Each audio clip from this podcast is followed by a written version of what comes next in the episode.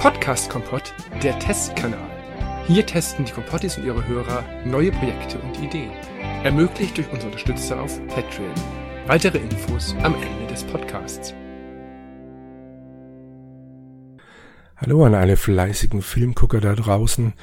Herzlich willkommen zu einer neuen Folge des Movie Kompotts, die ich jetzt hier mal wieder kurz und knackig hoffentlich und wahrscheinlich ähm, alleine durchziehe weil ich mir gerade den letzten Retro-Kompott angehört habe und dabei die Rede von einem neuen Spiel war namens Menschenjagd und dann direkt alle Kollegen dort, ah, das klingt nach Running Man gerufen haben und ich dann getriggert wurde und mich an einen alten Fernsehfilm erinnert habe, der das Millionenspiel heißt. Und ähm, ich habe immer wieder mal festgestellt, wenn ich von diesem Film erzähle, dass leider wahnsinnig wenig Leute dieses meiner Meinung nach Meisterwerk kennen. Und ich habe gedacht, ist doch eine gute Gelegenheit, um hier mal in aller Kürze ein bisschen was davon zu erzählen und euch hoffentlich anzustiften, sich das mal anzugucken. Das Millionenspiel, worum geht's? Das ist ein Fernsehfilm aus dem Jahre 1970.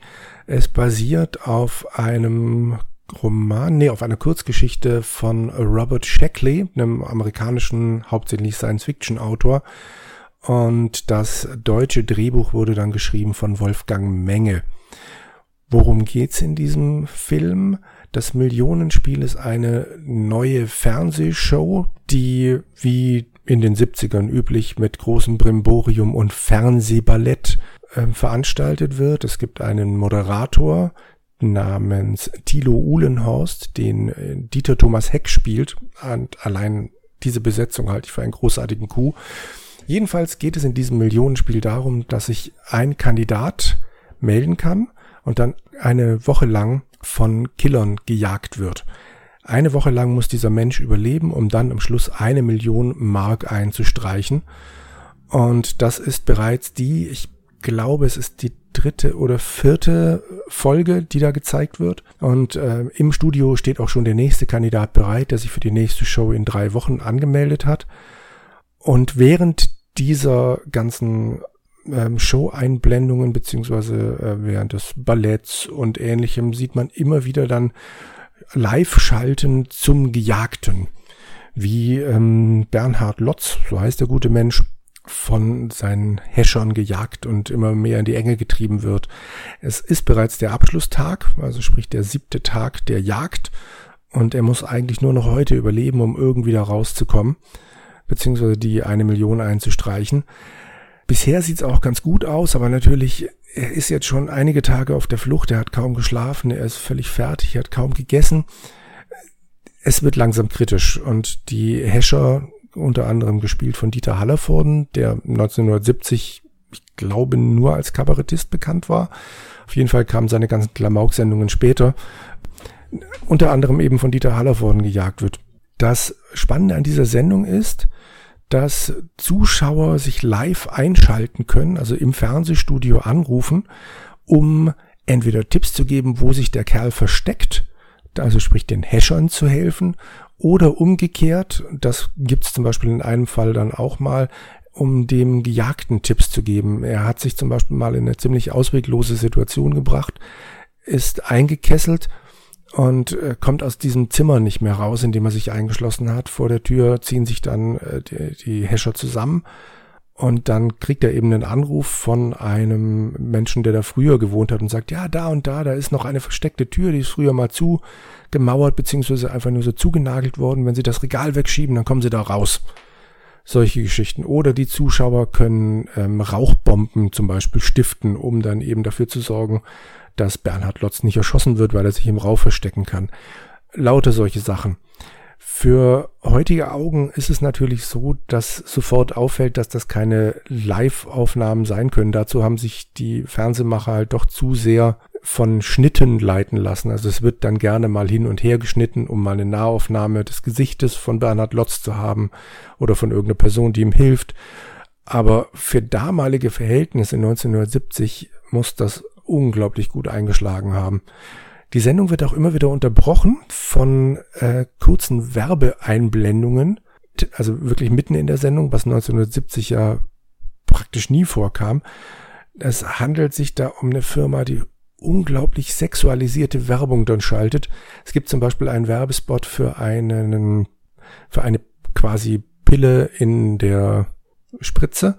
Einmal gepiekst. Au! Und dann kannst du eben drei Monate lang ähm, Liebe machen, bevor du dann das nächste Mal wieder dich spritzen lassen musst. Natürlich nur die Frau. So war das halt damals. Mittendrin gibt's auch immer wieder noch kurze Sequenzen, in denen, was weiß ich, zum Beispiel eben das Ballett tanzt oder eine längere Sequenz gezeigt wird, wie Bernhard Lotz gejagt wird, in der man dann zum Beispiel auch den Moderator im Hintergrund sieht, wie er mit seinem Team berät, wie man die Show denn noch ein bisschen spannender machen könnte. Ah, das ist ein bisschen doof. Guck mal, sorg mal dafür, dass Bernhard da und da rauskommt oder guck mal, dass er in die Richtung läuft, dann wird das und das passieren. Also das ist ein so dermaßen abgekartetes Spiel und für 1970 einfach unglaublich prophetisch, was dann eben später so kam. Also gerade diese ganzen Reality-TV-Formate oder sowas wie Big Brother. Running Man, der Film, wurde ja dann äh, nach, einem, nach einer Kurzgeschichte von Stephen King gedreht, aber ich nehme an, auch der hat dann die Geschichte von Robert Shackley gesehen. Aber alles geht grundsätzlich in dieselbe Richtung. Wenn man die Medien machen lässt, dann wird da am Schluss nichts Gutes bei rauskommen. Der Schluss der Sendung wird dann nochmal richtig spannend, weil Bernhard Lotz in diese, ins Studio kommen muss. Und am Schluss gibt es eine Art, ich glaube, die nennen es Todesspirale. Das ist dann ein langer Tunnel, so 20 bis 30 Meter lang, der im Studio dann zum Schlusspunkt führt, an den er hinkommen muss. Problem an der Geschichte, dieser Tunnel ist an drei Stellen offen. Bedeutet, an diesen drei Löchern muss er halt irgendwie noch vorbeikommen. Er wird dann wird dann angeschossen, aber so viel sei verraten, er schafft es dann. Nichtsdestotrotz ist das äh, natürlich eine, eine unglaublich herbe Geschichte. Und wie gesagt, in der Sendung ist dann schon der nächste Kandidat für die Show in drei Wochen da. Es wird zwar immer wieder erzählt, ja, ich weiß, Sie denken, eine Million ist viel Geld, aber überlegen Sie sich das gut und so weiter. Aber wie groß der Impact dieser Sendung war, lässt sich daran ermessen, dass die ARD bzw. der WDR tatsächlich danach Anrufe bekommen hat. Also in der Sendung wird auch eine Telefonnummer eingeblendet, wo man sich melden kann für die, äh, für die Show. Und es gab tatsächlich Leute, die sich dafür anmelden wollten, um gejagt zu werden oder um selber als Killer aktiv werden zu dürfen. Es gibt dann auch ein ziemlich erschreckendes Interview mit einem von diesen Typen, der sich gemeldet hat, der dann so sagt, nee, also äh, Tiere würde ich nicht abschießen, aber Menschen, ja, klar, und äh, die Reporterin dann fragt, ja, äh, warum würden Sie keine Tiere abschießen? Ja, die können sich ja nicht wehren, aber Menschen schon. Und dann lässt die Reporterin das ein bisschen sacken und fragt dann doch mal nach, ja, aber warum würden Sie denn auf Menschen schießen? Naja, es ist ja ein Spiel. Da gibt's ja dann Spielregeln.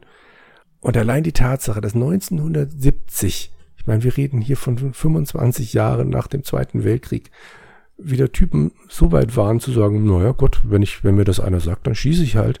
Das finde ich schon reichlich erschreckend. Dazu führt dann eine moderne Legende oder dahin führt dann eine moderne Legende, nach der das, äh, der Film in den Giftschrank versenkt wurde, weil eben die Fernsehmacher gemerkt haben, um Gottes Willen, da pieksen wir gerade in Wespennest und äh, wir stellen hier unsere Bevölkerung bloß. Nein, der Film ist tatsächlich deshalb im Giftschrank verschwunden, weil die Produktionsfirma zwar das deutsche Drehbuch gekauft hat und die auch schön die vom Goldmann Verlag die Rechte daran gekauft haben, um die Kurzgeschichte von Shackley zu einem Drehbuch zu verarbeiten. Aber dummerweise hat kein Mensch die Originalrechtegeber gefragt und deshalb wurde der Film nach zweimal Senden dann eingestampft bzw. eingeschlossen kam erst 2009, glaube ich, dann wieder auf den Markt, wurde da zumindest zuerst gesendet und ist dann später auf DVD erschienen. Meiner Meinung nach sollte man sich diesen Film wirklich mal angucken. Er ist natürlich total veraltet, was diese Präsentation im Studio betrifft. Und äh, von den 70er Jahre Schlaghosen müssen wir jetzt auch nicht unbedingt reden. Aber alles, was da drin vorkommt, ist später in geringerem Maße genauso eingetroffen. Für für Quote und so weiter machen die Fernsehsender jeden Dreck. Vielleicht noch kurz die Besetzung. Dieter Hallervorden habe ich schon erwähnt, Dieter Thomas Heck habe ich schon erwähnt, besagten Bernhard Lotz spielt Jörg Plewa, der in den 70ern auch reichlich beschäftigt war. Was ich noch großartig fand, ähm, die Reporter, die Außenreporter oder auch Reporter im Studio werden tatsächlich von echten Reportern auch gespielt. So taucht zum Beispiel Arnim Basche auf und auch Herbert Fassbender ist dabei zu sehen, wie er dann eben Leute auf der Straße interviewt, wie sie denn das Spiel finden. Und das gibt dem Ganzen natürlich nochmal einen kleinen Zacken Authentizität mehr. Jo, das war's von meiner Seite aus. Ähm, guckt mal auf YouTube, da gibt's auf jeden Fall den Trailer.